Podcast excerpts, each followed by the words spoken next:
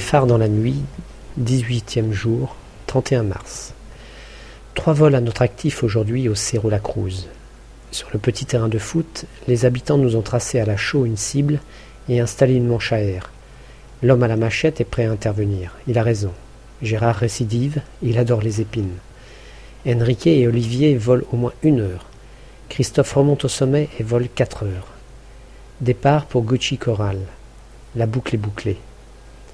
Nuit du 31 mars au 1er avril. On se serait passé de ce poisson d'avril. Cruz Il est minuit. Tout le monde somnole à l'arrière de la Ford. Soudain arrêt. Des phares. Des hommes armés jusqu'au poing nous encerclent, menaçants. Cauchemar ou réalité? Pour moi, il s'agit d'une embuscade perpétrée par des bandits de grand chemin, sans scrupules. Ils vont nous détrousser et peut-être nous laisseront-ils vivre. L'imagination galope. Les deux chauffeurs sont un peu molestés. Bras en l'air, nous quittons le véhicule. Christophe, lui, sort d'un sommeil profond et croit un nouveau jeu inventé par ses camarades.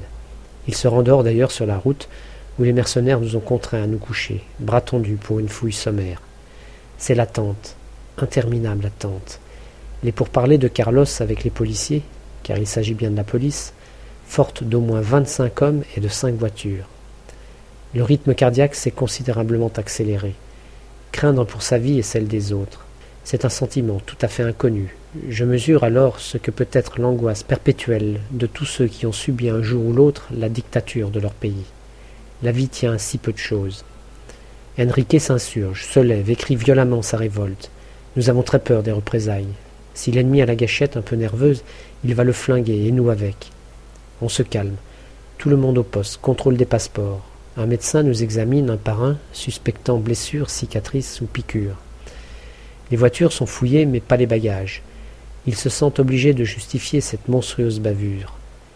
Ils pensent nous coincer avec ce petit sachet de feuilles de coca, mais c'est tout à fait légal.